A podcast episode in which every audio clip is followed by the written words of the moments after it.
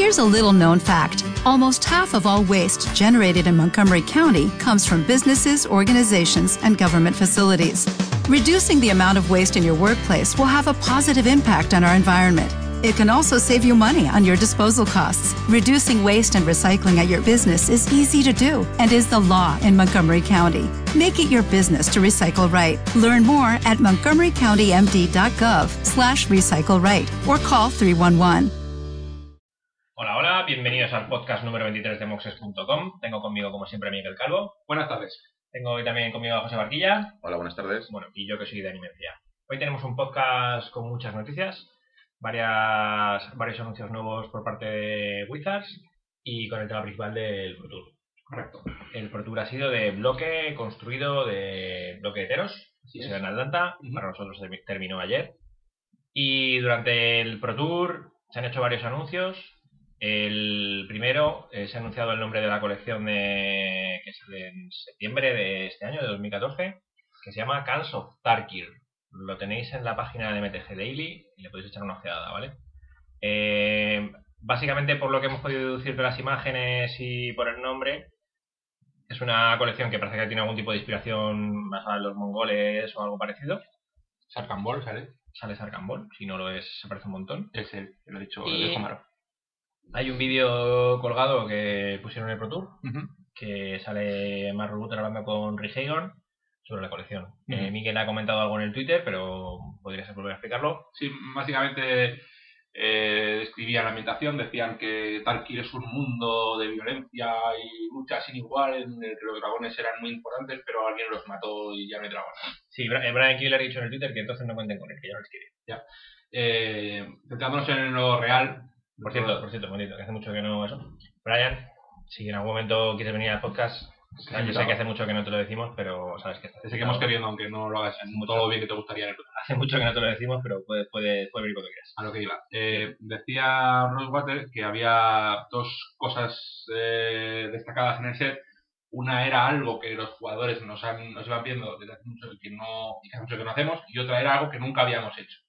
Con lo cual esto ha desatado todas las especulaciones y Que es lo que, mo- que es lo que mola para que la gente hable de esto. yo me tiro en el río y apuesto porque van a sacar las fechas de embestida en el bloque. este. ¿Tú crees que es lo que lleva la gente muchísimo tiempo pidiendo? Sí. Yo creo que sí, ¿no? Sí, Sí. Bueno, igual. había gente por ahí que hablaba de reeditar el Counterspell. El Counter Spell sí. Decían, reeditar el Counter Spell para que sea legal el modelo. Y tú dices, ¿y para qué va a querer Wizard que sea legal el Counter Spell en modelo? Bueno, pero Por no hablar de estándar. es algo que la gente quiere o lleva diciendo hace mucho tiempo. Nuestro patrocinador GMX me decía que a lo mejor era el sexto color lo que querían sacar. El sexto color ni de coña. No lo creéis ni harto, Yo me inclino más por el token foil. ni harto de droga. Un token foil que es algo que nunca han hecho y queda bien. Qué bonito. No sé. Las tierras de arte encendido también, por ejemplo, puede ser una chorradilla que a ellos no les supone mucho, igual que hicieron en Zendikar. Claro, Le gustó mucho a la gente. no tiene mucha relación con esto, porque Zendikar era un que iba de las tierras. ¿Y las fetch? ¿Qué, qué relación tiene con esto? Las fechas que salieron justo en el momento en el que rotaban las fechas antiguas del tendido. Y tocaba. O sea, cuando salen las fechas del Zendikar, ese No, no, no digo las de Zendikar, digo las de Ah, las de vestidas. ¿Qué, qué tiene que ver? Es pues que no pinta lo mismo que el del top 7 enteros. Luego dirán, no, el top 7 lo metemos para permitir al neo son cartas- que limite el son cartas que no están relacionadas con la ambientación, que no. que, que igual que el Lightning Ball, el Lightning Ball no tiene una ambientación, es un hechizo que es un relámpago, punto. Hombre, Tiene sentido porque fíjate que va total, o sea, potencia el maná para los mazos agresivos, a diferencia de los templos, como ya hemos hablado varias veces. Y vamos a mí, mi explicación tiene poca o ninguna base, No, ya, ya estamos especulando, claro. pero para eso no, no- nos pagan, iba a decir, pero no nos pagan. No, para eso venimos a hacer el podcast y para contar nuestras chorradas. ¿Tú qué opinas, José? Pues creo que estaría bien que sacaran las tierras las fechas. La Flela. Se afectan de Sí. investigación, que son carillas. Cari- Bueno, creo que igualaría un poquito, bajaría un poquito el precio de las demás. Sí, yo también lo pienso. Eso lo, bien. lo hemos comentado alguna vez, yo creo que también. Si, si reeditan las de investigar, colateralmente las de las de Zendikar bajarían, un- bajarían algo de precio. Bueno, es cuando salieron las fechas de Zendikar que las vendíamos a 10 pavos. Sí, pues No hace más que 5 años de esto, Dani. Nada más. Anteayer, para ti, para mí. En fin, bueno. Eh, esto con lo que respecta a la noticia del Ah, bloque de- de... perdón, que Wizard se ha registrado como marca, o sea, como marca en los últimos tiempos. La, eh, el nombre Dragons of Tarkir, con lo cual la segunda, la tercera... Sí, porque si, si una de las noticias era que los dragones estaban muertos, tenía toda la pinta que Sí. en, una de las, cole- en una de las últimas colecciones Ah. revivirían. Otra cosa así de lo que, que exploraba en Twitter, eh, la, es- el- la estructura es grande, pequeña, grande. Grande, pequeña, grande. Sí. Entonces la de los dragones era la última. Lo que decía, lo que suponía yo era que igual lo que van a hacer eh, que nunca han hecho era, supongo que se drafteará, pues cuando salga la primera, pues tres de la primera, cuando salga la segunda, que es pequeña, eh, Pequeña, grande, grande. pequeña, grande, grande, y cuando salga la tercera, que normalmente hasta ahora siempre ha sido grande, grande, grande de la última, pues que igual lo juntan con la pequeña anterior. Bueno, puede ser. Puestos a especular sin ningún fundamento, pues yo me tiro al. Contamos chorradas como otras cualquiera. Sí, porque la, otra- la otra estructura que ha habido eh, grande, pequeña, grande eh, cambiaron y las otras, dos veces, las otras dos veces la han cambiado y el último bloque se draftea- el la última colección grande se drafteaba sola. el Dracis se drafteó Sola. Sora y Rise, eh, no, y Abacir Restores Y se- se drafteaba sola. Bueno, vale. Incidentalmente esto lo hacía que los precios del set de medio Fueran más caros porque se drafteaba menos. Igual que cuando es pequeña hace que el último sea más, más caro porque se draftea menos. Bueno, muy bien. Eh, pasamos al siguiente tema. Conspiracy. Conspiracy o conspiracy o como lo que llaman. ¿Qué es conspiracy? Conspiracy es un set multijugador casual en la línea de otros como Archenemy o Commander Enfocado al draft. enfocado al draft, correcto. La idea de Conspiracy es que nos cojamos unos sobres y nos juntemos ocho y drafteemos y hagamos un, dos partidas de free for all, de todos contra todos, de cuatro, Con drafts. con lo que hemos drafteado. Bien, una vez planteada la idea, hay varias, eh, hay varias cosas nuevas. Bueno, hay muchas cosas nuevas en Conspiracy. Una de ellas son 65 cartas nuevas, Ujú. 200 eh, no sé cuántas, 200 y pico, no me acuerdo el número exacto, ¿vale? Algunas se verán en, Command, en Eternal, Sí. como el Spider. Eh, eh, esto es una de las cosas nuevas, las cartas nuevas. Eh, las siguientes son cartas que afectan el entorno de draft, es decir, hay cartas que tienen una habilidad que se llama draft. No se llama nada. Así que se disparan cuando Sí, la cuando, drafteas. cuando la drafteas, por ejemplo, hay una de las cartas que vale 4, que es una que es un artefacto, que dice que lo drafteas boca arriba. Esto han explicado que lo que haces es dejarla fuera de tu montón, boca arriba, y le dices al resto de jugadores, he drafteado esto. Y esta en particular lo que dice es que mientras que drafteas otra carta, puedes draftear, mientras que estés drafteando otra carta, puedes draftear una carta adicional de ese sobre, y si lo haces, lo devuelves, el cacharro este lo devuelves al, al sobre que estás drafteando. Pues siempre hemos querido, vaya. Cuando veía un sobre bueno que dices, joder, cogía dos de este, pues Pues ahora en el- puedes. En el anterior deja- cogías el Cold War Librarian y luego en el siguiente sobre ves que hay dos buenas, pues mm, devuelves el Cold War Librarian y drafteaslo. Tenemos aquí a de la Iglesia que no quiere hablar, pero ruido sí mete y me hace una aportación que dice que estas cartas son muy buenas para Cube. Porque Sí. estas eso de la pegada de Cube. Hay otra de las opciones que estaban hablando que, que es utilizar estas cartas en, en formatos de drafteo, como Cube o como cualquier otro. ¿vale? Esta es una de las cosas nuevas. Otra de las cosas nuevas es un tipo de carta nueva que se llama Conspiracies, ¿vale? que la drafteas igual y son una especie de emblema barra comandante que empieza el juego en tu zona de comando. Por ejemplo, hay una que se llama, la que ponen de ejemplo ellos se llama Power Play, que es que empiezas, es una carta Conspiracy que no tiene coste de maná. ¿Cómo esto afecta al juego? Afecta al juego que tú cuando empiezas el, tu partida, la pones en juego en tu zona de comando y esto hace cosas. ¿Vale? Pero- Esta carta no cuenta para el límite. Es como un esquema de estos famosos, ¿no? Una especie de esquema, un emblema de los Planeswalker, como lo algo así. ¿Vale? Eh, esta, por ejemplo, lo que hace es que si eres, si, que tú eres el jugador que empieza. Si, mu- si muchos jugadores fueran a ser el jugador que empieza, se elige al azar. Con lo cual, si todos lo tienen, es un poco absurdo. Si sí, pero son infrecuentes, y Ah, solo hay 13, solo hay 13 o 15 o algo así, no me acuerdo exactamente el número que han puesto. Veo que vuelta da un poco de tumbos con estos con estos nuevos sets multijugador, porque entre los de los planos aquellos, ¿cuál era? Plane Chase, entre Arkenemy, Bueno. entre esto parece como que no saben a qué carta quedarse.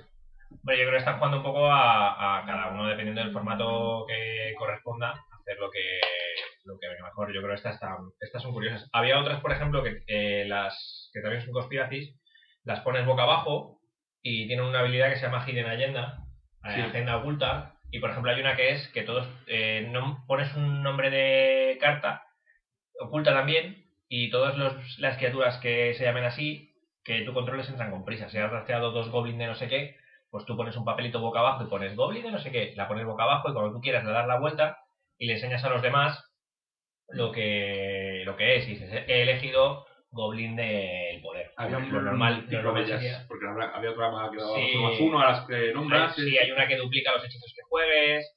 Hay varias que están explicadas, ya os digo, en la página de, de Wizards. Yo cuando me jubile, que me queda poco ya, eh, hago votos de probar todos estos variantes multijugador que Bien. tienen de ser muy divertidas. La que, la que estábamos hablando que da prisas a las criaturas que tú controles que tengan el nombre elegido se llama Immediate Action. Ah, por cierto, el, el, el material, que lo sepáis, está solo en inglés. Sí. Lo cuento un poco a título informativo, no, no sé si es muy relevante o poco, pero bueno, simplemente que lo tengáis en cuenta. Las mecánicas nuevas tenemos Destronar. que- Sí, esta es. O sea, las otras solo se pueden, solo son útiles jugando este tipo de formatos, porque Mm. solo van a salir en este tipo de formatos. Las conspiraciones, pues, a menos si las metéis en vuestro cube, pues se podrán draftear. Y las cartas de draft, pues si hacéis algún formato de draft con vuestras cartas, pues las podréis meter, pero, pero más allá de eso no se pueden utilizar. Eh, sin embargo, hay otra serie de cartas que serán válidas en Legacy y en Vintage, como son eh, las cartas que tengan Death, Death Throne, en castellano. Por ejemplo, hay una carta que se llama el infiltrador de Marchesa, que vale 1 azul y 2, es 1-1, tiene destronar, y cuando esto haga daño de combate a un jugador, robas una carta.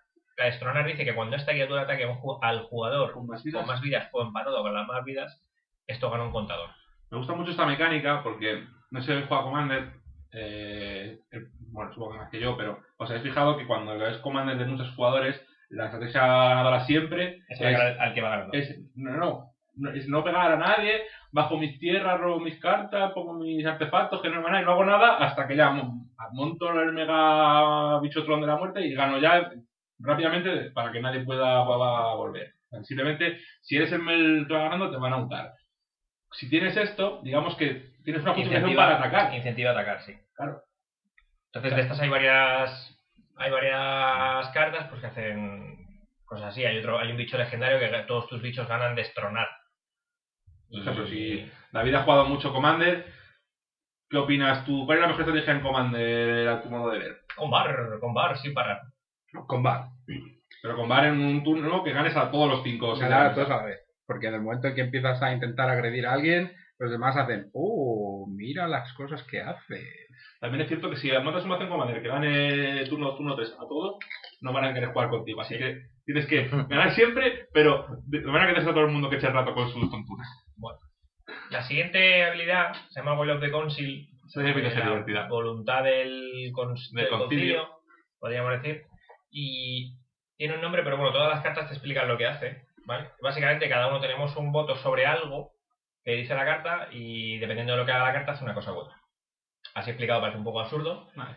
Pero sobre las cartas que veis es mucho más sencillo. Hay un, hay un ángel que vale 6, que es un 4-4, que es negro y blanco, que tiene the Council, que cuando esto entra en juego, eh, empezando por ti, cada jugador vota eh, gracia o condenación. Gracia, sí, bueno. Eh, si Gracia eh, obtiene más votos, cada jugador devuelve una carta de su cementerio, al, una carta de criatura de su cementerio al campo, al campo de batalla. Y si Condenación gana más votos o es o está empatado, destruye todas las criaturas que no sean el, el Magister of War. Hay otra, por ejemplo, que es común, que por negro y blanco, por negro y uno eh, se vota y si muerte o tortura o algo así. vota muerte o destrucción. Si sale muerte, cada oponente sacrifica un bicho. Si sale destrucción, cada oponente pilla cuatro daños. Sí, caso empate y tal. Luego, como es lógico, hay cartas que hacen cosas con los votos. Hay una carta que ellos ponen que por un blanco y dos es un 1-4, que cuando votes tienes un voto adicional. Entonces te especifica además que los votos pueden ser diferentes. Es que esto, por si me hubiera A ver, pillado, esto, esto es muy divertido. No, aparte de que esto es muy divertido, esto está, para mi gusto, y mi punto de vista, esto está totalmente plagiado del. Bueno, plagiado. Muy inspirado de Vampiro. Vampiro de Test o de Jihad, los que seáis más antiguos, tenía un sistema de votaciones que era parecido, lo que pasa es que tú no tenías un voto por jugador, sino dependiendo de los vampiros. Como su propio, como su propio nombre indica, el juego iba de vampiros, ¿vale? Entonces tú controlabas una serie de vampiros y tenías votos con respecto a los vampiros que controlaran. No era mismo el último Mindundi de la ciudad que no votaba al príncipe de Chicago. Yo recuerdo cuando jugábamos Free Fire con mis amiguetes en el bloque, que también no había esto, pero era general, era la historia, porque tú pegabas a, a, a lo que te caía mal. Y si resultaba que ese pura no caía mal a todos los demás, pues con el bicho que pegaba, este te ponía una rata, este un más 4 menos 4, este otra rata, este un pegar dos veces, Y al final te mataban de la nada. Le pegabas un galletón y lo matabas. Y sigo llorando a jugar, a jugar la consola después. Bueno, luego tenemos la última, la última habilidad que se llama Parley, que no sé cómo se traduciría esto, la verdad. Perejil. No, perejil el Parsley, ¿no? que esto le hace a cada jugador eh, mostrar la carta del top de su biblioteca y un efecto adicional ocurre basado en el número de, de cartas de no tierra revelados. Y luego cada jugador roba una carta. Es decir, vamos a poner el ejemplo de la carta que enseñaron ellos, que es el, la carga de Selvala, que tiene Parley. Cada jugador revela la, la carta del top de su biblioteca. Por cada carta de no criatura, de no tierra, perdón, revelada de esta manera, pones un elefante 3-3. Y entonces cada jugador roba una carta. Hay una criatura legendaria que se llama Selvala, Selvala de la selva. Selvala de la selva, que, Los nombres no se le ocurren a muchas, pero No, no, una pero- convocatoria para llamar a las cartas. que daba maná y dependiendo de las cartas. ponía que- elefantitos y tal, Sí. ¿no? ¿Qué quiere, José? Cuéntame. Ah, estaba viendo la estrategia esta de, de picar la carta y luego, luego puedes picar dos del mismo sobre. ¿Eso, ¿Eso es en el mismo sobre o es en cualquiera de los tres sobres? Tú lo dejas Cualquiera de que cualquiera de los sobres que. Cualquiera de los- O sea, pero Esta carta, eh, lo que explican es que estas cartas que se draftean boca arriba se dejan boca arriba, pero fuera de tu montón, Durante todo el draft, ¿no? durante todo el draft. ¿Vale? Me gusta la mecánica esa. Está es graciosa. Y ya os digo, está pensado para draftearlo con ocho colegas y hacer dos mesas de cuatro de free for all. El, el, el mínimo sigue siendo 40 y las cartas de conspiración no cuentan para este mínimo porque en realidad no son cartas que, que, que estén en tu mazo. con este que decíais podéis cambiar este en cualquier momento y picar dos. O sea, como si son pica 12 y pic 15. Sí, sí, Tierra la tierra y el toque. Mete el bicho. el token. ¿A quién no lo quita? El token no se draftea. ¿Menoncio? No sé, ¿por qué no? Que Esto es for all, no voy a poder. No, ya me estás aquí cortando. Mira, hay otra carta que hace el preview Bruce Wateroy, que también la drafteas boca arriba, y que inmediatamente después del draft puede revelar una carta de tu pool y cada otro jugador te ofrece una carta que quiera en intercambio. Puedes aceptar cualquiera de las ofertas. Y es un bicho que por 3 es un 2-3, que lo giras, robas una carta y descartas una carta. Son, todos artefactos, por lo visto, sí, para que lo pueda jugar todo. para que todo el mundo pueda jugarlo, ¿vale? Entonces, un poco la, la historia de las cartas de estas que se hacían boca arriba. Entiendo que también habrá artefactos, serán todos, casi todos artefactos. Creo que Artefactos sí, artefactos.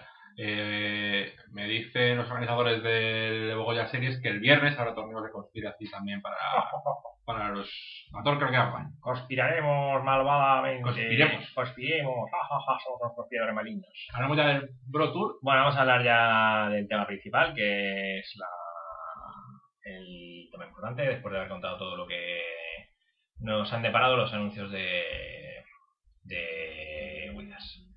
Pro Tour, eh, Journey to Knicks, se ha jugado en Atlanta este fin de semana y ha ganado un tal Pat Chapin. Sí. Mm, El mejor jugador de mayo de los nacidos el 9 de julio del 80, como decíamos en el Twitter. ¿Eh? Sí, Pa- Pat Chapin y un servidor pues nacieron el mismo día. Pat Chapin es de orden de magnitud de mucho mejor jugador. Joder, claro, porque se llevó todo, todo, todo el skill, se lo llevó él. A mí me quedó el resto. Eres más guapo. Bueno, los, el top 8 está compuesto por Patrick Chapin, Jamie Park, Joe Sutter Layton, eh, Stanley, nuestro amigo Stanley Ray Duke, 8. Yuki Chikawa, Andrea Menguchi y un coreano que se llama Nan Chun Wok, que fue el ganador del GP de Melbourne. El primer coreano que ganó un GP y es el primer coreano que hace top 8 en un Pro Tour. Eh, al final eh, ganó Pat Chapin a Sutter Layton en su semifinal, Nan Chun Wok al japonés y evidentemente Patrick Chapin ganó al, al coreano Sí, sí, sí. Te fijas, Patrick Chapin ganó tanto en cuartos como en semis a gente de su equipo. Primero a Jamie Park. y Cuenta, cuéntalo del deck de Patrick Chapin. A ver, Bueno, vamos, lo vamos a contar. Patrick Chapin jugó una Junk. si era blanco, Claro. verde, negro. El 99% de los... Bueno, bueno, 99 no, pero eh, si habéis visto el coveraje y habéis visto la lista de mazos, aburrían a las vacas porque todo el mundo jugaba Cruiser, el... Cruiser, joder, lo diré, perdón. Browser of Crufix. El Curfix, el Centauro de Bono de Bots, la Caritide Correcto. y Spez. Y luego ya, a gusto, pues, Pero no todos. De hecho, la baraja de Channel Sparrow no llevaba, llevaba Kioras y Asiox. muchísimos. Se jugaban muchísimos. No te cartas- olvides de la esfinge del mal. También se ha jugado hasta aburrir el Heroes Downfall para matar las Planet Walker, principalmente las Esper. Y los Asiox. Y los Vanishing Light, yo también me he hartado de ver Vanishing Sí, Light. eran todo el mismo esto es una cosa muy común en el formato de lo he construido porque las cartas, las cartas que hay. Al final, o tienes una mecánica lineal que te rompe todo el formato, ya sea una Finty de, o, una, Una o, uno- o unos robots en el bloque de Scars of Mirroring, o tienes un montón de barajas midrange que tienen las cartas buenas. Pero a ver, las cartas midrange, también hay que explicar por qué se ha jugado midrange, midrange, midrange, midrange, midrange. Que Maná empuja- empujaba ello. Y no hay removal masivo decente para... eh, Claro. Porque en estándar, Cariátides y Centauros pues se ven un poco contrarrestadas porque dices, joder, no puedo meter Cariátide en mi mazo de control porque también quiero jugar Iras. Y me pongo yo por detrás. Aquí no hay este problema porque no hay Iras. Puedes jugar en la y si no juegas Wizard Hope. y si no juegas iras, te, te las puede jugar tu oponente porque hay iras que valen 4 y se pueden jugar. Eso es en estándar. En estándar. En bloque, pues, pues no. Pues eh, no. sinceramente no. Entonces, Hablaba con Pedro Carballo, que es un brasileño que se clasificó para el Pro Tour y eh, echaba pestes de- Del del formato. muro, del muro en general. Decía que el muro es un error de diseño. Que porque tiene porque tiene Hexproof. Yo la verdad me encanta, o sea, el Hexproof es una habilidad bastante odiosa per se. Sí, Pero en este bicho creo que hace bien. Porque lo, lo divertido de estas cartas es cuando tú, o sea, el lo peor es cuando tú pasas un bicho y quieres pegar y vas a ganar al oponente con ese, pero no vas a ganar a nadie con el muro. Vas a ganar con lo que bajes con el muro. Y si yo pago dos para poder bajar mis cosas gordas, no quiero que me lo maten. Mm, Bueno, Juanfe, yo creo que pone. Tiene un culo demasiado gordo para ser Hexproof. Si Joder. fuera un 0-2 y fuera Hexproof, vale, me parecería bien. Pero siendo un 0-3, que para todos los bichines, Claro, pero es que ahí ya, ahí ya el Hexproof está. el amigo Zifka me envía el más 3 más 1 con Scry. ¿Quieres que tu bicho sirva para acelerar y quieres que sirva para lo que has dicho? Vale, pues un 0-2. Que no bloquee. Es que es- encima es un 0-3. Joder, no sé. Es que tiene el culo bastante gordo. A mí me parece que había respuestas en el formato, pues estaba el más 3 más 1 con Scry. El que por un rojo dorabas una carta y te daba Fire Breathing. O sea, yo creo que veo más problemático el maná, que era muy favorable a la baraja de control. aunque parece mentira el hecho de que no haya removal masivo también perjudica a las, a las bichos muy agro como la Red White Heroic de Zika. No estoy de acuerdo porque eh, la baraja Red White eh, era capaz de funcionar, o sea, ga- ganaba razonablemente rápido. O sea, un, un masivo de turno 5, por ejemplo, un, sé yo, uno por blanco, blanco 3, eh, exile a todos los bichos. No llegabas a tiempo para quitarte los bichos gordos de la heroica. Y además te sacan a la presencia de Hani, que le daba de sutil a todos los bichos. Haciéndoles target, además. Bueno, a ver, vamos a comentar un poquillo los otros mazos, ¿no? Jamie Park. Eh... Hablamos, espera, hablamos de la baraja de Chapin o Bueno, después. Después, digamos, comentamos un poco las barajas y luego, si quieres, hablamos de las. Joshua Layton y, y Parker. y Jamie Park llevaban, jugaban Bug Control. Sí, y jugaban- Víctor y Luis Vargas Lo que viene a ser Crossover Crucifix, eh, Sylvan Keretics, Esfinge, Esfinge, Asio Kiora, no sé, Asio. eh, Kiora. Y algunos jugaban Asio con las dos, o uno fuera y uno dentro, porque por ejemplo Radio llevaba los Asio fuera, las Kiora la llevaba de base, eh, Uther Layton llevaba los dos de base, llevaba 8, 4 Asio y 4 Kiora. Asio que era igual mejor para el Mirror, pero contra Agro era bastante mal uno, yo creo.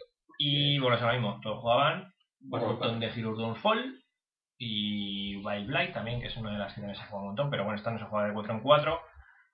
Y me llama la atención, por ejemplo, que Radio no juega Zoe Size. Me contaba Sandra que han hecho un hilo para la gente que va al Grand Prix de Manchester, que te lo he construido en dos semanas, aburrir a las vacas. para ver cómo va a ser el formato, porque lo he construido. Y hablaban de cuánta gente se va a llevar Failure to Reveal por no revelar con el Courser, o Miss Trigger porque no ha ganado la vida de la, bajar la tierra. Todo ese tipo de cosas tan no divertidas, pero tan inherentes al juego competitivo.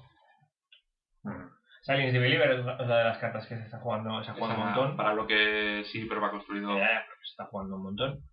La carta es la, carta de Bug, ¿tú crees que se está jugando? Bueno, se está jugando a la Esfinge, la- la esfinge, fíjate que gana a Elspeth, Elspeth no la mata. no la mata, y la, y gana a Elspeth en dos turnos. Por muchos toques que ponga. No te la puedes quitar con Hero Downfall. Hombre, sí, si le pillas sin cartas a lo mejor, ya, pero no, sí, sí, bueno, ya, ya. no es lo lógico. Fíjate que, Sí, que te haces cry, que te da... de hecho, dudaban también al, al montar los decks, dudaban con el Reaper of the Wilds, de que había quien quería meter por Lucranos porque era mejor contra los bichos eh, de agro. Por Lucranos, Ah, bueno, Reaper of the Wild solo la juega Jimmy Park. Reaper of the Wild es la, la gorgona que hicimos preview en. Monsters, correcto. Es la carta que quieres Porque no te la pueden parar como una esfinge. O sea, te la ¿Qué puede tienes? parar, pero se Hay muere. alguna otra baraja que juega un No. Reaper, creo. Sí, eh, Ray Duke, creo- no, Tom Marte jugaba uno y uno, un Polucranos y un. El Polucranos, con todo lo que me juego, Ah. con todo lo que juego he dicho yo en Sí. estándar y lo que sigo jugando, cuando todo el mundo está jugando Hero Downfall, no quiere ni verlo. O sea, dice, voy a ver Ring monstruoso. No, no, no, monstruoso. No, no, no, no. me voy allí. Nansun Wok también jugaba, lo que pasa es que jugaba otra baraja, pero también jugaba los. los... Otra pregunta. Al final terminas atacando con el Polucranos 5 a 5 y, Y no quieres transformarlo nunca porque dices, en cuanto lo transforme se muere. ¿Por qué? Y si no me van a hacer un ¿Qué te doble time warp. ¿Por qué se le llaman Hunk? Esto no es una Naya. RG. ¿Qué coño es RG? ¿Por qué no le llamamos Naya? Red Green Splash a Spec. Porque O sea, es lo que son. Naya. Bueno, pasas a Spec y a Vanishing Light y ya está. Pues vale, lo que está diciendo Miguel es las dos RGs Red Green que jugaron Andrea Mengucci y el japo Yuchi Ichikawa jugaron RG Spec. Lo llaman RG Spec porque básicamente el italiano jugaba solo de blanco dos Vanishing Light y cuatro Spec. No, De este- main, y de este, main. este señor aquí me llevaba un montón. Llevaba Vanishing Light, ya el, el japo sí que llevaba más, ¿vale? Yo digo, digo el italiano porque fue el que le vi jugar. El japo llevaba cuatro Vanishing Light, cuatro Chain to the Rocks, dos Ayanis, una Spec, o sea, sí jugaba más cartas. Esta es la, carta, es- esta es la baraja que se veía en los days del Morazán. sí que jugaba, ¿vale? Esta baraja. Pero a mí en particular la de la de Mengucci es que, es que juega seis cartas. Y, Bueno. y lleva los 12 templos y es una roja verde, pero que juega es. Plaza Espe. Si es que llevaría los templos aunque no jugaras los tres colores. Bueno, yo De hecho, la, única opción que tenían las barajas de Heroico, la roja blanca de Zipka y la roja azul, la blanca Bueno, azul a de bueno, Huesco, vamos a acabar Vale. quieres comentar estas. Eh, básicamente son pues un poco la monstropótamos. Tampoco es así, tampoco la monstropótamos, ¿no? Es- los Storm Dragon, es el italiano juega los Storm Dragon, el japo lleva un Polugranos, los Polycrusher, Por es esta carta que, Que también es muy malamente posicionada contra Hero Downfall. O sea, un montón de veces veía, eh, pego, no bloqueo, activo 6 para ver si te rompo ese encanamiento que tienes ahí, Downfall. Y Es así, que yo creo que todos los bichos, todos los bichos de Monstrosity pues sí. es que están mal, Mal posicionados. Claro. Y con esto y contra el Silence de Believer, que te lo calaban igual. Es el lo problema bichos. cuando las respuestas son infinitamente mejores que las amenazas. Eh, otra que vi también, joder, vi un- una uneada de brutal cuando eh, Josh McCrane, McLaren, perdón, es McLaren, no Josh McCrane. Tengo un, un bateón de soldaditos de Esped, voy a activar el emblema para darle más 2 más 2 y ganar. Birebril. Y tener la partida se agarraba por las orejas a, A ah, decir, bueno, "Uy, pues, Qué triste estoy. pues me voy. Hay al bate. Bueno, pues es que la regista tampoco tiene mucha más historia. Mana Confluence también se juega un montón. Como ya- No tanto, ¿eh? En- en agresivo por 4, Joder, pero. Y en RG y Patrick y Chapin también la jugaba, o sea, como la es reguleiro, como tú decías, pues al final tienes que jugar. O sea, para, para ser bloque demasiado poco se ha jugado. Bueno, pero porque los templos. Es que, a ver, Porque vamos a pasar a Red y Mono Black, de hecho, Dunker hizo todo vencido con Mono Black. O sea, Mono Black agresiva eran matos de verdad, hay que respetarlos. No puedes llegar a meter cuatro o dos horas a lo loquísimo, porque te vas a morir tú solo cuando termines otra vez. Bueno, pasamos a hablar de la Red White Heroico, de Ujú. esta en la. Eh, Iván Flock, también compañero, son, son compañeros de equipo. Sí, son unos chicos y otros el eslovaco. Eh, juegan exactamente las mismas 75.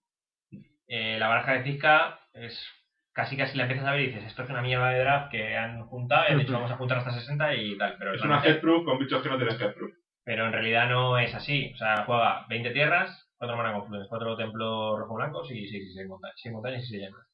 Y luego, un montón de bichos de coste 1, 4 cruzados cruzados de los de enteros, Sacroban Crusader, el Favorite Oplite, que por uno blanco es uno igual, eh, un héroe de Iroas que decía Iván Flock que necesitamos otro bicho de coste 2, Ese bicho es muy listo, eh, joder. Yo no sé por qué se lo llevan uno. porque decía que Es mejor el- estaba ahí el, el Mogis, el Warhound. El Mogis. Decía por dos cosas, porque el Mogis era mucho mejor de lo que parecía, Eso sí, pero no, no tiene sinergia con él. Bueno, sí. y que en realidad los que quieren jugar de segundo turno es el líder de la zona. Que por sí, pero blancos- el, pero el Moji es mejor que el héroe de... No sé. Esta el carta. Mogis es tan mejor que Joder. juegan tres de base y uno de side. Este bicho. Ah, Porque te dispara, te, va, te dobla. Es que es lo mismo, te dobla. Es un bicho que es bueno porque dobla. contra removal negro quieres este. El héroe de Iroas. Sí, o sea que, no, perdón, quieres este. Ah, Contra el removal negro es un removal 2 por 1 Mm. Es el encantamiento, te lo matan Y y. es un bicho. ¿Ves? Coordinate de Luego, Esta lleva- carta. ah, bueno, y lleva el, el sátiro de. de Johnny Unix, que por unos rojos 1-1, que... Mira. Observa, Coordinate de Assault. Cifka no lleva ninguna chispa, lleva coordinate de Assault, Dragon Mantle. Y Ordea los Pulforos, que son tres cartas, o sea, 12 copias de cartas que permiten atacar por encima de una, de una careta de turno 2. O sea, no creo que el problema sea como tal el muro. El muro está en estándar y no, no rompemos nada. El problema es, pues, la textura del formato, como diría Thompson. Bueno, básicamente, aparte de lo que ha dicho Miguel, juega cuatro Coordinate de Assault, otro Dragon Mantle. Le decía Van Flock básicamente que por uno rojo es cantrip y dispara el heroico. Y Cuatro un sumidero de mana que hace que no te explode esa parte avanzada. Sí, que algo haga el bicho. Dices tú que lleva 12 cartas que saltan, que saltan el muro. ¿Cuánto Eh, mana no- necesitas? Joder, pues tú no... Empiezas a saltarte el muro en turno 3. que es cuando vas a pegar. O- no, Ya, en, pero- en turno 2, sí, sí, sí he salido yo. Eh, no, perdona. Poplita. Sale tu, tu oponente en turno 2. En turno 2 he bajado Prita de primer turno. En turno 2 pongo el Dragon Mantle. Es un 2, 3. Que tengo un rojo de pie para. Si tienes el rojo, tío. Claro, joder. Que con las tierras que tienes no puedes asegurar que tienes Tampoco, de pie. tampoco es el poder, claro. Si fuera culo 2, Tampoco va a tener siempre el muro en turno 2, pero muchas veces están en fase de, está. en fase de Scry. Que está tierra de Scry, miro. Tierra de Scry, miro. Tierra de. ya, pero si Bueno, te lo cuela, Juega básicamente cuatro Good Willing para darle fruta a los bichos y, y cortar a los bichos. Sí, porque no puede jugar 8. Que es la mejor carta del Y cuatro launches de flip que también molan en la baraja. Eh, yo creo que debe ser la baraja más barata de todo el. De todo Sí. el este. Es que bueno, lleva dos primas. los primas son de side, dos Chain to the Rock, dos Fall of the Hammer, cuatro heroicos por uno blanco, que es un 0-4 que ganamos uno el Trailblazer.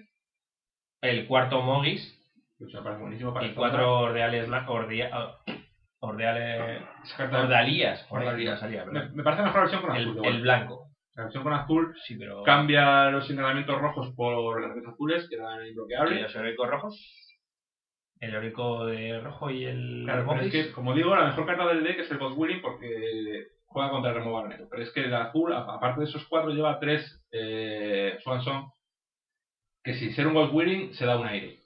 O sea, cuando el otro gira cuatro manas para un Silent Deliver, tú por un azul le enchufas eso, que tiene un pato, pero tú tienes un 5-5 que bueno, Ya, ya, pero tiene un pato. Tiene un pato. tiene un bloqueo, joder. De esta, de esta manera no tiene nada y tú tienes un Scry. Claro, pero, o sea, llevas cuatro y además tres de los otros. Bueno, la baraja. No me gusta, perdón, el el Agenis Presence, haría que nos sugería en vez del pato, el Agenis Presence tiene un problema y es que si te lo exilian con un Managing Light o un Silencio de Believers, por mucho que lo hagas indestructible te va a dar igual.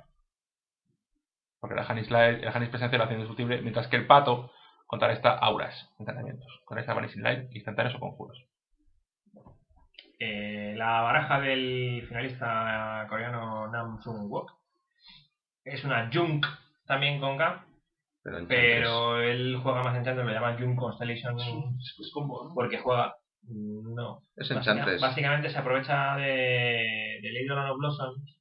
Como lleva ya los Curser of Crufix, pues juega a los Brian Magot, los Brian Magot, perdón, que hacen más disruptiva la partida. 23 encantamientos con las luces. Y Claro, entre lleva- los Vanishing Light, pues Ah, no. un montón de formas. Esto es un encantamiento, sí. Así que, Lleva un montón, un no, montón la, la encantamientos. Silvan no, pero los heraldos, los heraldos Torment sí que lo son.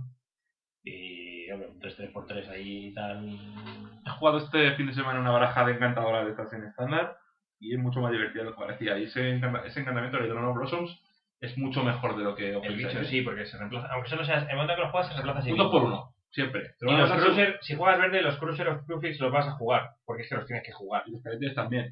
Si yo lo juego en Las estándar. no disparan ellos. Ah, no. Si yo lo juego en estándar con Vanishing Light y con Retention Sphere. Festival. Eran 8 esferas y. Bueno, al final perdí el del que jugué porque era un poco friki también. Llevaba también el encantamiento este de Ravnica que es una propaganda por las encantamientos que tengas. Esa es una mierda como que se vuela. Pues aquí. Es que vale 6 de jugar. 5, 5. Cinco. Vale, perdona. Perdona, para cuando lo vas a jugar no me matan partido la cara ya. No, joder. Quiero decir que hay, hay algo ahí igual, ¿eh? O sea, no es un vende, no vas a combar como combas No, no, con ya. Serra Santum de aquella. Pues como os podéis imaginar, en Wolf, aparte de jugar 4 Vanishing Light, como ya hemos dicho, juega 4 Hero Gunfall, 2 aliens de habilidad de main y 3 césped, claro. que no, no tenés en el deck, pero, Pero, pues, why not? Pero es una, jugar cartas buenas es el mejor modo para ganar partidas. Es que la ESPE yo creo que es tan buena en el formato que, que, que ha, ha deformado también un poco el formato. La ESPE va a ser buena, es buena en el formato y lo vais a tratar de ver la próxima tarde. Seguramente. Es- digo que, está deform- que ha deformado totalmente el bloque a su alrededor. Eh, así lo que tú decías que, por ejemplo, Robots o Madness o algo así en sus respectivos bloques deformó un poco el formato a su alrededor, pero era, un era una baraja que te daba varias opciones, ¿sabes? Tú podías construir bueno, algunas variantes, ¿vale? Tenía varias opciones, podías jugar Madness de varias maneras, ¿vale? Al final era mejor era verde azul, pero que no eran que no era, una, no era solo una carta, quiero decir. Fíjate que en Mistad chaparon el Engineering Source y el Intangible Virtual antes del Pro. Aquí había gente que pedía lo mismo para él. Es que Es yo- que es muy buena. O sea, yo cuando la vi dije, joder, coste 6 es que se hace caro, pero es que lo bajas y la partida es que es otra. Es que pones tres bloques así según cae, ¿Cuántas barajas del top no juegan el SPED? Las PUG. y la Red White, Vamos, la, la mitad no juega él. la mitad, sí, pero Sí. juegan los otros los, Los otros caminantes. caminantes. Caminante en el camino, se hace camino al andar. La Junk, creo que es la única que nos queda por comentar un poco más, ¿no? La, La la de Chaplin y la Chaplin. del. Así. Eh, ¿Qué llevaba la Junk de Chapin para molar y ganar? Pues llevaba los Brima, llevaba los Fleamans, los Fleeceman Lion, unos pulgranos y Silvan Gravity, claro, 4 SP. Llevas de base. Sí, los no, pues. Eso, eso se va poniendo. 4 Silence de Pero quiero decir, al llevar bichos más buenos, porque es, eh, El león es bueno. el león es bueno y además el oponente tiene que matarlo. O sea, digamos que mete mucha más presión en los Hero Downfall del contrario. De manera que cuando llegas a meter la Airped, ¿Has explicado antes ya por qué Chapin jugó Hunk? no. No. Mm, de- de siempre, eh, a Chaplin le vacilan en el equipo porque nunca juega el mazo que juegan los demás. Pues esta vez le ha salido bien porque juega algo que está pensado para ganar al mazo que ganaba los demás. ¿Y contra quién le tocó? Pues contra, Contra los demás. todos los demás, contra todos sus amiguitos del, del team. Eh, por cierto, una cosa curiosa que pasó en la última ronda de Suizo, la ronda 16. Se estaban jugando Jamie Park y Wafota para entrar y iba ganando Jamie 1-0 y en un momento dado tienen que parar la partida porque los árbitros les han dicho a un espectador que con los cruceros, crucis y tal, que les parece que Wafotapa robó una carta de más. Yo lo vi repetido el lo vi repetido el domingo y me entiendo que al final le, vamos, al final viendo la repetición tampoco me Así vi, vi eso y era imposible de re- reconstruirlo. era imposible, al principio era imposible de reconstruir, yo quería verlo, pero lo pasé hacia adelante y al final lo único que vi era que le daban a firmar la, el acta, o sea que que no le darían el por, por Block Win Extracar. Era muy difícil. Y ya te digo, se pasaron de. Era el- la partida del coverage, pero se, se tiraron media hora, si queréis verlo en YouTube, se tiraron, pasaron a, a ver la de. La de Larson contra. Creo que es la otra. No sé. Bueno, da igual, la otra partida. Y al final, pues entiendo que viendo las imágenes, pues que le dieron el, el hilo correspondiente por, Voy a decir una tontería. Por cierto, Voy a hacer una tontería, a ver qué os parece. más. Eh, sí, eh, me he dado cuenta, como juego, o sea, yo soy muy malo, pero en el mole encuentro gente todavía más mala que yo. Hombre, en el mall y en la vida Sí, real. Cuando juego contra malos que tienen un Corsair of Crucifix, me doy cuenta de que es mucho más fácil ganarles porque sé lo que tienen. Sí. Eso es una cosa que se estaba dando mucho en el Pro Tour, que como todo el mundo juega con of Crufix, eh, la El bueno, el, el bueno tenía muchísima ventaja. Claro, lo que pasa es que a lo mejor en el Pro Tour no se nota tanto porque está jugando con que también son buenos. Claro, entonces yo digo, ¿y si jugáramos, imagínate un tío como yo que soy muy malo y juega contra un tío de estos, y si me saco sí de los Corsair para que no vea lo que robo? ¿Eh? O sea, podría llegar a esa jugada y me voy a quitar esto para que no vea lo que robo. Sí, quítate una de las mejores cartas de la baraja para que no veas tu ¿Es rival. porque eres malo? O sea, ¿tú Claro, eres el bueno o eres el malo? yo soy el malo, yo soy el malo. Ah, es que si eres el malo no te vas a dar cuenta de eso. Si eres el malo, No, me se- estoy dando cuenta, dando cuenta ahora mismo. Entonces no eres tan malo. Uy, uy. No, no, no lo no lo quitas. No, no creo que puedas quitar esa carta. No lo quitas ni de coña. Esta- no dado es- cuenta de eso es que joder, yo- Es tan tan buena. Esto me recuerda al artículo que publicasteis el otro día sobre niveles de pensamiento. Esto es súper meta y lo voy a hacer meta sobre... Claro, es next level. Eso no sucede si eres Si malo. eres muy malo, estoy convencido que no te das cuenta de eso. Piensas que te han ganado y punto. Y joder, y he robado mal y, Y mira maldita sea mi pegado, suerte. Y qué malo que, y qué cabrón es el otro, y que viene a robado, y yo que soy muy tal, pero coña, piensas tú que vamos, que te, que te ha ganado porque ay, es que me ha visto que me roba el removal, y entonces claro, juega el bicho con Gepru, que bueno me he pegado. No, me, no, ve, no, me, es. me ve que tengo giro downfall. Pues en vez de bajarme la F, voy a bajar aquí el bicho este mal uno, que es, si se lo que- mato. que es bueno pero no tan Y tú se bueno. lo tiras. Y tú como eres malo se lo tiras. Y piensas que has jugado bien porque tú no sabes que el otro tiene la ESPE. Claro, Y luego Pero- dices, joder, mira cómo se giña Pero la hace- Mira, joder, qué potra que tiene la especie. Tú dices, tengo la especie en la mano hace cuatro turnos que Pero esperar a me he hecho en ese level. Y claro, pues me ha tirado el, el sabor de Girotown. y tal. Sí, Esto es un juego así de, de, de pensar aquí. Que si eres muy malo no te vas a dar cuenta. Daniel. Yo aprecio la idea, pero ni de coña. O sea, si eres malo no, y además no quitas las cartas buenas. Al principio, o sea, al principio te cuesta mogollón entender por qué tienes que quitar ciertas cartas de sí. de- Recuerdo en el limitado de Máscara de Mercadia había un bicho maluno, un cepelín de la fortaleza o un héroe de la fortaleza, que era un 1-3x3 como brava y que tenía la habilidad estática de que todos los oponentes jugaban con la mano así. Así quiero decir, a Garega. todos. Eh, pues tenías aquí a los buenos, a los pro players que la picaban de primera, porque contra malunos del mundo que había lo que quisiera, pues jugaba ya, a ver, tienes que se tienes A aquí ver, el ahora mobile, hago el bicho esto, ahora este, aquello. pim pam pum, que había el turno. Podías jugar dos, tres turnos por delante, Claro, sin tener ni que pensar. eso pasa mucho con el. No, no, bueno. A ese nivel creo que no pasa. Bueno, eh, bueno, ya termino con el tema de cosas. Hubo una jugada en la final con el, una semifinal con el coreano este, el, que te juega Constellation, que hace un scry y todo y vemos que deja el, el bicho este que descarta, el, el Brian, Brian. Magot, lo deja en el top. Pues todo mi Twitter se me puso en solfa, pero ¿cómo es posible que haya dejado eso? Eso es una carta de un poco de impacto, ha hecho un misclick en la vida real y tal. porque tenía un ídolo y se robaba cartas a Cholón. Claro, quiero decir, eh, malos. Incluso cuando eres malo como yo, si no juegas con los Crucifix, la gente no sabe lo malo que eres. Piensa, "Ah, no, es que ha robado mal, es que... uf, es que-". ¿El coreano lo hizo bien o lo hizo bien? Dice el consenso de Twitter es que lo hizo mal. Es que no, no sé qué jugada es en concreto. ¿no? No hago mucho caso a- al consenso de, de Twitter. Es la red social. Porque es cacho de malos. Si, estuvi- si fuerais tan buenos jugando, estaréis en el Pro Tour jugando en las semifinales. Ya, como el está, coreano. ya estamos, ya estamos. No, no, porque ahí también es un juego de varianza. ¿O no conoces tú ningún malo que gane un PTQ? De Ah, bueno, varianza. también conozco que los, los PTQ suelen ganar los buenos. Y los que hacen top 8 en, Pero- un, en un Pro Tour suelen ser bastante mejores que la media de PTQ. Pero un, un jugador que hace top en un Pro Tour y aparte que había dicho que había ganado el GPD, El GP de Melbourne. No, es- ya no debe ser tan malo. ¿será el coreano o el, El coreano, el coreano. el, el Japón el que había... El coreano fue el que ganó el GP de. Melbourne. También Bueno. los GP si no sabes son majos. Sí, Sí, sí, bueno. favor. Pero ganas un GP y haces, y haces final en un top. 400 en un personas es facilísimo. Sí. La. Los, los australianos lo único que saben es de caimanes Y de y, de- y- y de canguros. Y algo de cerveza. de cerveza, bueno, depende. Perdón, Sí, sí, no que nos tienen- estén oyendo ahora. No Póster. tienen, no tienen agua. Si, aún, si tienes algún australiano que esté ofendido en este momento, por Que favor. Bueno, vamos a hablar un poco de lo que hicieron los españoles, ¿no? Que esta vez yo creo que sí hemos hecho un poquillo mejor. Sobre todo Dunker, Carlos Morán, Starfire Ujú. hizo top 18. se clasifica para Portland, que Portland. está bien para, bueno, ¿Dónde está Portland? eh, Oregon. Oregon. Da igual porque ya no hay muchos PTQs de limitado en España. Hay PTQs con limitados, pero no PTQs de limitado ya, con lo cual eh, iba a decir que arregla- nos arreglábamos los demás porque ya no teníamos que competir contra Dunker para ganar la plaza. Pero da igual. En fin.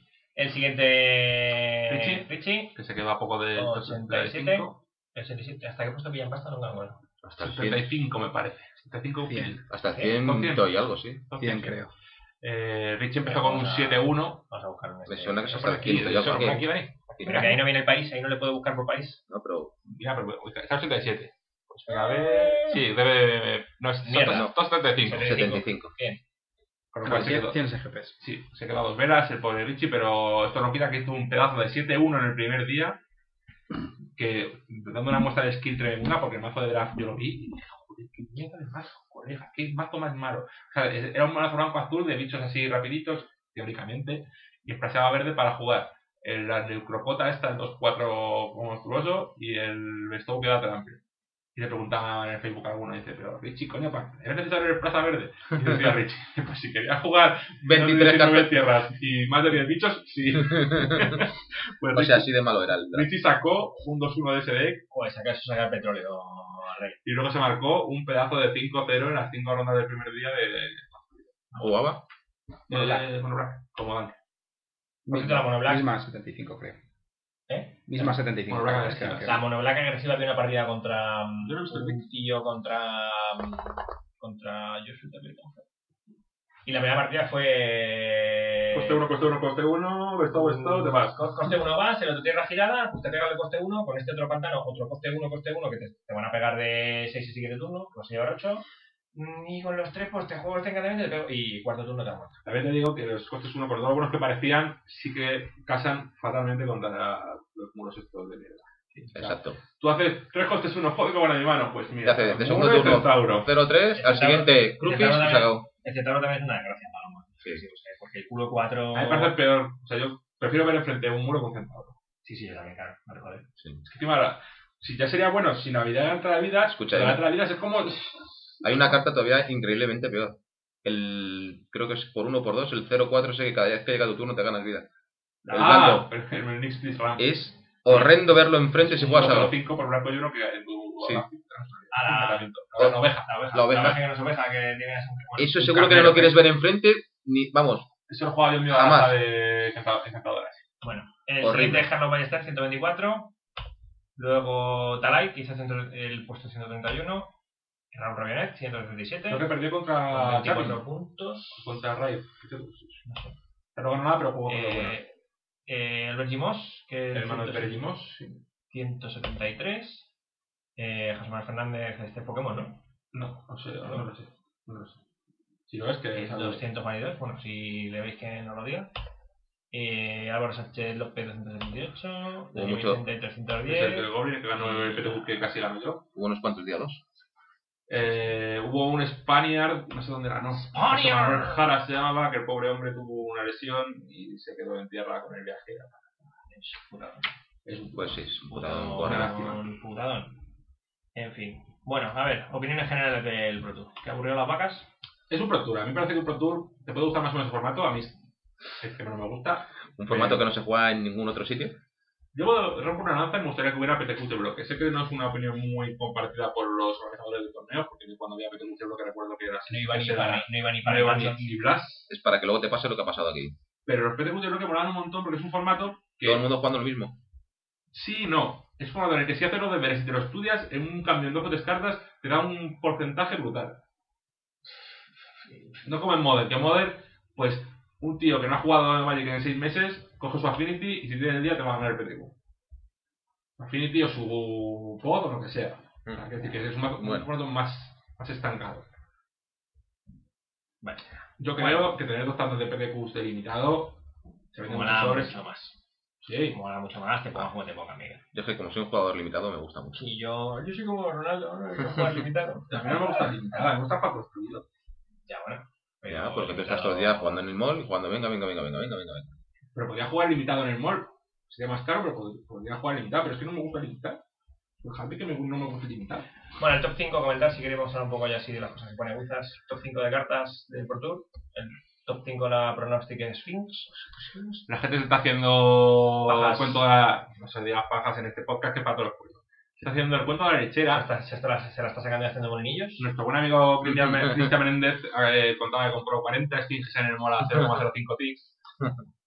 Esta carta, amigos míos, pues Para no lo tiene complicado. Complicado. Vamos, a lo mejor si resulta que rota el que sí que, que sí que rota, y no tenemos ninguna ira blanca, cosa que dudo por bastante, Cosa bastante rara. Es que esto, ¡oh, es que por control no se la puede quitar! Pues si- en- siempre que hay un removal masivo, esta carta es mala. Muy bien. Vale. Y desde hablando del formato particular del bloque. Pues como no que no se va a jugar más, pues es muy buena en bloque. Muy buena en bloque. Muy bien, todo muy bien. Muy bien, estupendo. Gracias. Muy bien. Gracias, por participar. es muy buena. Luego, la, la que ponen ellos como cuarta es Hero of Fall y Silence de Believer, los dos a la vez. Giro tan fan. Hero no fue mejor, pero Silence de Believer también. Para mi gusto, antes que fuera Silence de Believer, yo creo que el Vanishing Light. Pero Mm, ponerla en cuarto- ponerla en cuarto lugar. El Vanishing Light, me explico. El Silence de Believer es muy bueno, pero el cuarto lugar, para mí, está al mismo nivel el Hero Dawnfall y Vanishing Light, porque el Vanishing Light también se quita. Temporalmente, vale, te la quitas, y un montón de- pero me parece que es mucho más importante. Es que sí, Poder o sea, quitar. ser instant es una ventaja tan gorda. Ya. Miguel, ya, ya lo es una sé. ventaja. Es Pero que que se han jugado, si es que me da igual, si es que se están jugando todas de 4 4 si es que no hay nada que. O sea, juegas stand y tienes en, mesa, en mano un Dread. Por rojo y negro es- hace lo mismo que eso, pero es conjuro. Por rojo y negro. Gira al oponente 4 manás, o sea 5. Bravo. 5. Ahí va. Joder, qué tonta, más es. Pero con eso no. No, claro. O sea, es, es, es tan buena esa carta. El Y, Silent Devil vale 4. a ver, es el que, yo digo de sale, yo digo el giro. Que ya, no sé si el Hero, si no estoy diciendo Hero Dawnfall, no. Estoy diciendo que el Silent Devil sí, pero que también yo creo que en esta terna Debería entrar en, el, Dúo. en este dúo debería ser una terna Ah, vale. y entrar en el Vanishing Light. Vale. Pero Vanishing Light es más... Es que Bueno, no yo matan no- otras cosas. Yo no la pondría en cuarto lugar, la pondría en tercero. Más sobre el delante de Londres, pues sí. El tercero que pone Wizards es el Idol of Blossom. Y- y el segundo también. No, No. es que se han equivocado. El segundo es... ¿Se han equivocado en Wizards? No me lo puedo No, creer. en la foto. Se han equivocado la foto. Equivocado en Wizards, en equivocado. Solo la foto, solo Idol of. Blossom, que yo creo que ha demostrado, vamos, ha demostrado un poco que la carta es mejor de lo que pensábamos todos. Es que pensábamos que era muy mala. Es muy buena para Pero yo bloque. creo, lo explicaba Ya está. lo explicaba, no, esta carta se va a jugar en el Está mal, sí. sí. Lo explicaba Rosewater que la carta es peor que las, que las encantadoras. Nos has Obvia- fastidiado. Obviamente, a pero, pero no es una... En sí misma ya, primero, ella misma se autorreemplaza y segundo, hay una serie, no es tan lineal como decía Miguel antes que hay que jugar cacharros, sino tú ya juegas encantamientos que son buenos y esta baraja no tienes que hacer una, bara- una baraja única y exclusivamente alrededor de ella. El Crosser of Crucifix es bueno, jugar Vanishing Light es bueno y esta carta lo único que hace es hacer que esas cartas sean mejores. No tienes por qué hacer una baraja que sea en cuatro de no Blossom y un montón de encantamientos que sí, que cuando lo juntas y se juntan los astros y te convoco en no sé qué, pues me raudo el deck y te mato. Pero es buena porque la acompañan las cartas. Pues es lo que te estoy diciendo. No, si, no las, sea- si, lo- si las hubieran acompañado antes, pues He visto una baraja sido- de Jerry Thompson, devoción verde, que solo juega encantamientos. Esta mierda y el centauro. Pero mira, es un coste 4 que me da devoción 2 y que se autorreemplaza. No quiero más. Y que si me robo otro Crosser of Crucifix, hago así y me robo otra. Y si punto dos, pues chosoneta. O sea, Por eso, si es buena porque, Jugaría- porque tiene algo bueno que la acompaña. Esto me Es- jugaría en este caso es el curse. Que la carta objetivamente El es peor que las que las encantadoras, pero Claro. que se va a jugar más porque hay otras cartas que son buenas y que vas a jugar per se porque las otras cartas son buenas. Evidentemente. Pero porque el resto de las cartas la acompañan, nada más. claro, porque como todo, porque tienes. No porque la carta en sí Porque me que sea buena. o sea, Porque el bosque es de ganar en el formato, sí. Sí, bueno, y si no hubiera islas, pues no habría contra spells. Y que viviríamos todos. o sea, claro, tengo un el- curse de los crucis que me hace que la carta sea buena, vale. El número 2, Silvan Karyatid y Cruiser of, Crucifix. Joder, o sea, que me hacen un top 5 en Wizards que en realidad son 7 Es- cartas. Es un top de sí. Esto de verdad es que son. Porque vienen juntos, porque son amigos, porque si juegas esto tienes que jugar lo otro. Top Sí, 5 que con nos 7 hemos cartas. hartado. Son cartas que se juegan en estándar, pues sin construir, será. Nos hemos hartado de, de hablar de esto. Si juegas verde tendrás que jugar eso. Y evidentemente el top número 1, que ya nos hemos hartado aquí. Lo dijimos eh, en Twitter, Moses el viernes, dijimos, el de la carta del Pro Tour. No, ¿Ah, sí? sabía que se la vino. había que ser- bueno, Era solo verse los resultados de los daily. Y pues no sé, la verdad es que. poco Fijaos más- que no está 7, a pesar de que 7 es una carta bastante aburriente en el estándar que sufrimos en estos tiempos. Y eh, decían que era porque el nivel general de las cartas en bloque es más homogéneo. Me explico. Eh, todas las cartas en bloque vienen a hacer un poco lo mismo. No es como en estándar que si te quito la Speed Revelation te da toro, para siempre. Aquí si me quitas un bicho malo, pues tengo otro bicho malo. Si me quitas un Downfall, tengo un Silent Debility Lo cual, la carta es buena, nadie lo discute, pero no es la opresión que es en estándar. Si me quitas una Elspeth, me quedan otras 3 en el deck, ¿no? También No sé. ayuda mucho a que, a que juegas 12 templos en todas las barajas, con lo cual, pues, dicen del descarte del Zone 7 que no puedes combatir el top del deck y con los 12 templos es más fácil probar cosas buenas. Dejarte las buenas por ahí. y Toda la baraja llevaba 26 27 tierras y no se floqueaban tanto porque, pues, Porque son, porque son pro. ¿Por qué metes? No, porque con el sprite de una vez que 12 tienes tierras, y Courser no te flodeas. una vez que tienes las tierras, las tiras para abajo, ¿sabes? Con el spray con el coche por la de arriba. Eso creo que es fácil y todos lo sabemos hacer. Sí, bueno, Sí, fácil, pero también tiene que pasar. Hay que recordar ahora a todo el mundo que se quejaba cuando salieron a estas tierras enteros. Esto ya son una mierda, son como los portales. Y a pesar a mí no me gusta, porque a mí me gusta jugar bichos y ponerlos de costado. Qué mentira, me acuerdo. Me gusta pegar con bichos, sí. No, no tengo, no me da la cabeza para jugar revelaciones y esas mierdas. Bueno, vale, venga, continúa. Pues eso, eh, a pesar de que a mí no es mi estilo de juego el andar variando el deck, pues son unas cartas de mucha calidad. Bueno. ¿Queréis comentar algo más del Pro Tour? Aburrir todas las vacas. Se va a ver este hasta aburrir. Vais a tener el GP de Manchester en dos semanas y vais a hartaros de ver muros y centauros. Os lo vais a pasar Y- pirata. Y Express. Y Hero Downfall. Y. Y Silent Believers. Os lo vais a pasar pirata, pirata. En fin. Oye, está bien que haya un Pro Tour por fin en el que el verde sea color dominante. Está bien, está bien, está bien. está bien. Tenido blanco, negro, azul. Pero no había cartas rojas buenas, no juegan chispas. Esto. Rojo, creo que desde el ciclo de Raz que no hemos visto un mazo rojo ganar un Pro Tour. Rojo en este bloque ha sido especialmente malo. ¿eh? Que no, Eh, el azul. Es que machaba mal. El azul te ha jugado la Kiora. Poco más, poco más, poco Y la más. esfinge. Se ha jugado la que ahora porque va con verde. Y la, y la esfinge. Y la Ah, esfinge. Para mí los colores han sido, yo, ha sido verde, negro, blanco. Y Sorbe también es muy bueno para contrarrestar Elfet y esfinges del mundo. Bueno, doble pues, azul. Con Sky. Y Sorbe está muy buena también. En fin. Bueno, No se quedan pocas. Decía Dani que igual no nos daba para llenar un, un plato de podcast, pues ya se ha dado. es que el, el Pro Tour a mí me pareció especialmente Sí. aburrido. Al principio me hacía gracia porque siempre mola, Pero es un Pro Tour. pero es que, yo qué sé, Es un Pro Tour y es ver a los mejores jugando a más alto nivel. yo lo recomiendo siempre, mola verlo. Mola verlo porque aparte ahora, vale que hablábamos Miguel y yo que los, exceptuando la final, el resto de top se juega al mejor de tres, ¡Qué mierda! Uf, qué mierda pero mola ver todas las partidas. Yo creo que mola ver todas las partidas. Es Poder ver el domingo entero, puedes ver el domingo de Magic, que es uno de los pocos días que realmente puedes ver a gente buena jugando, también, a gente buena jugando. Eso es curioso lo del lo de jugar solamente a tres. Es que, joder, el, el Cifka este me parece que se flodeó en una, en los cuartos. Claro. Y dices, joder, es que el mejor de tres es que no puede el, ser que... resto, se- el resto del torneo también es el mejor de tres, no pasa nada. Ya, bueno, pero ahí es imposible, pero, joder, no me Pero cuando ya te estás jugando cuartos. ya... No me pongas cuatro cuartos, ponme los dos y dos. O sea, a, mí no me, a mí no me desagrada. Me parece que, que está Ponme dos y dos a mejor de tres y luego las semis y la final a mejor de cinco. Por lo menos las semis. Yo creo que, No, yo creo que está bien como está. yo creo que está bien. ¿Tú crees que está bien como está para que Sí, dure menos el torneo y te vayas antes a casa, no? No, eh, entonces quita la final, que cinco partidas es eterno. El, el tema de los Pro Tours es- está cambiando desde hace ya, ha, ha cambiado ya desde hace bastante tiempo. Se hace muchísimo enfoque en que el, Coverage. el coverage es lo que más importa, porque obviamente hay 300, 400 tíos jugando el Pro Tour y hay 20.000. miles de personas viéndolo en casa y está hecho. De hecho, yo los Pro Tours que he arbitrado recientemente es de, bueno, pues ahora tenemos una hora de break forzoso porque en coverage van a hacer entrevistas y no sé qué y no sé cuántos. Y el top 8, por fin, yo me acuerdo hace años, querías ver el top 8 de un Pro Tour y te perdías partidas. Te perdías partidas Esto, esto era inconcebible. Bueno. y ahora no, ahora ves el Pro Tour entero. El top ocho lo ves O sea, entero. el top 8 entero. Y el coverage, y el coverage es muchísimo mejor. Esto da para un podcast aparte, el coveraje de Wizards, por el propia naturaleza de Magic.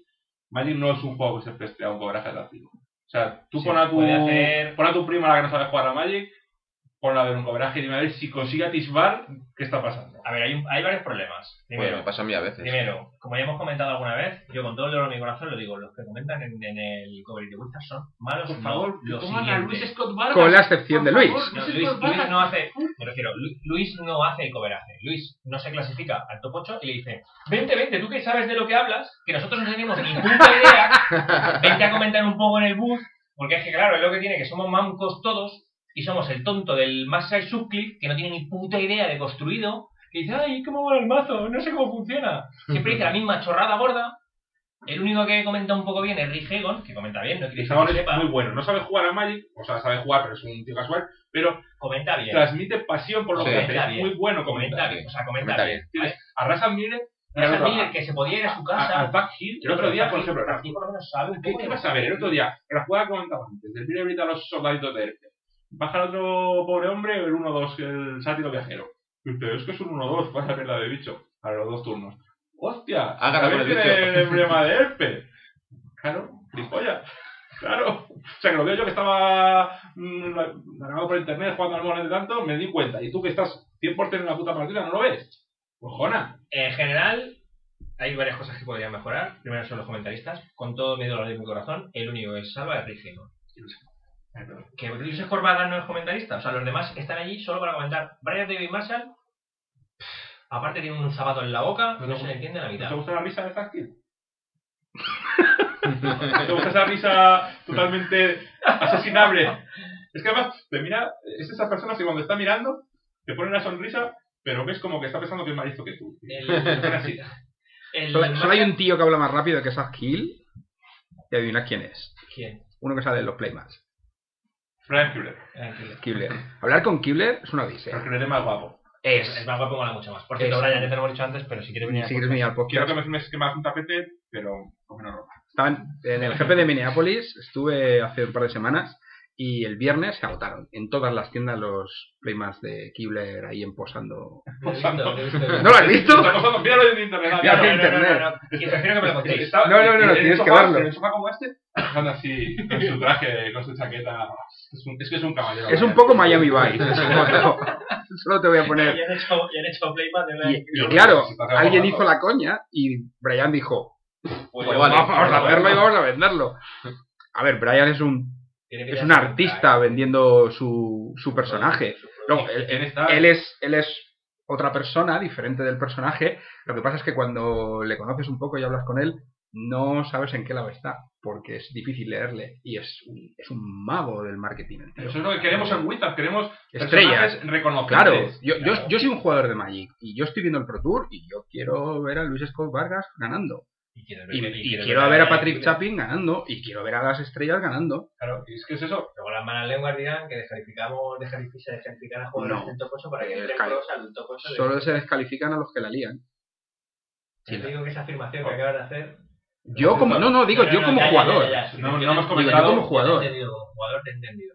Un dato, Pero, un, un y- dato que no admite comentario, un dato, simplemente. El señor que fue descalificado en París y que luego montó una campaña en redes sociales para protestar, ha sido descalificado. Baneado. Me- Suspendido. suspendido, Suspendido, seis meses. Aquí lo dejamos la noticia, no, no hay más comentarios. Pero te recuerdo que en el World Magic Cup en Ámsterdam eh, se descalificó a Denis.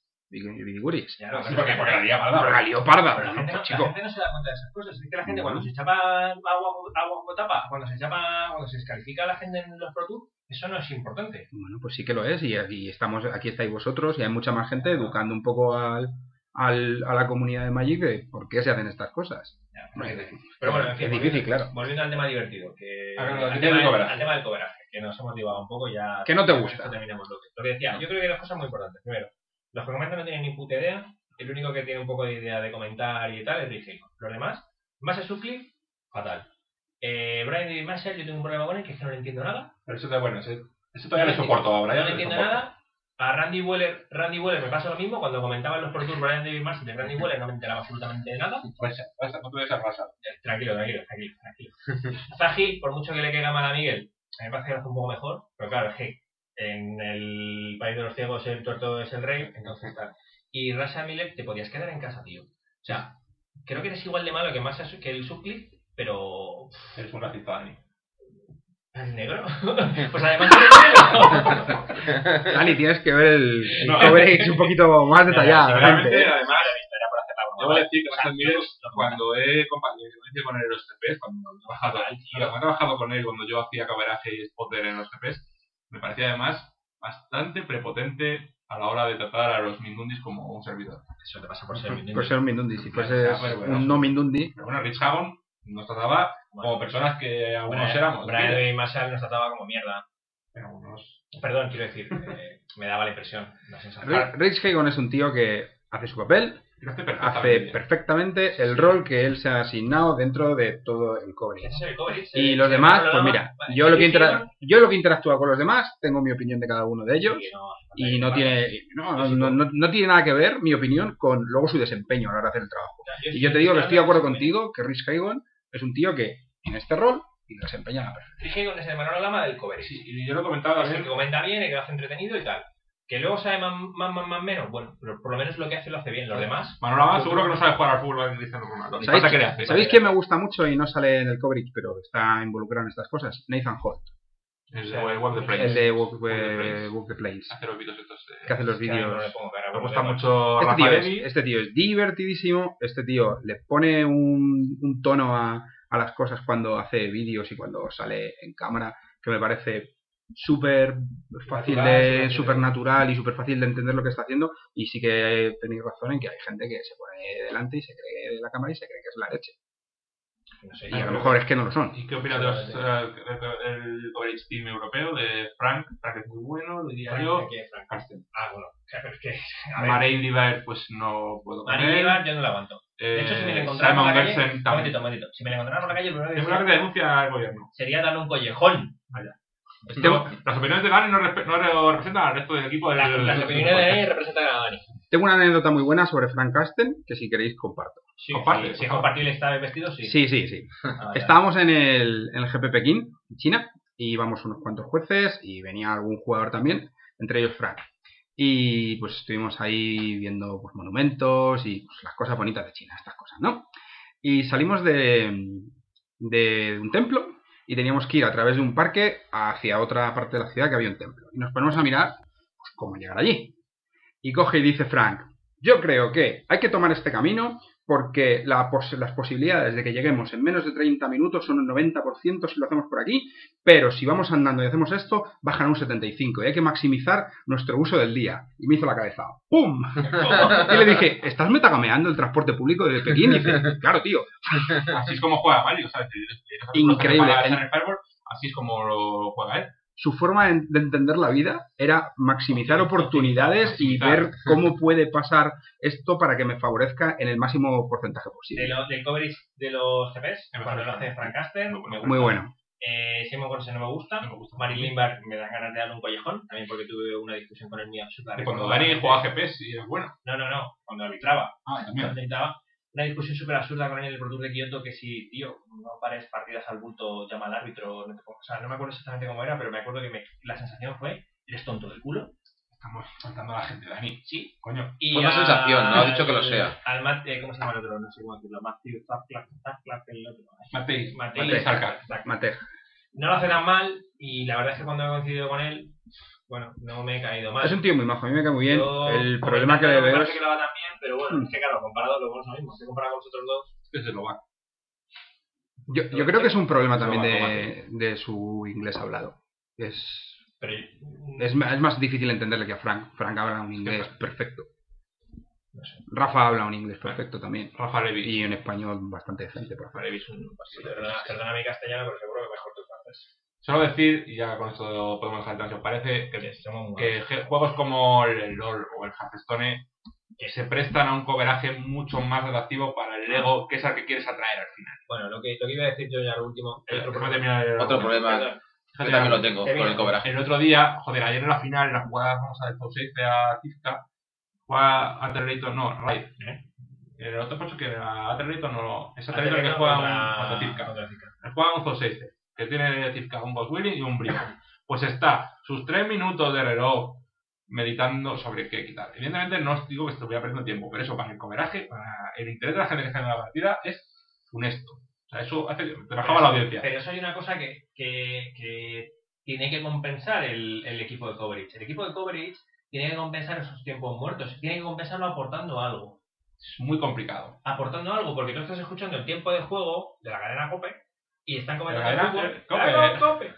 O el carrusel deportivo, o lo que sea que estés comentando, o viendo la tele, viendo la retransmisión del básquet, y cuando están en tiempo muerto, comentan cosas. Y si los tíos lo hacen bien, a meter anuncios. ¿eh? bueno, vale, sí, o meten anuncios. También meten anuncios en el coverage.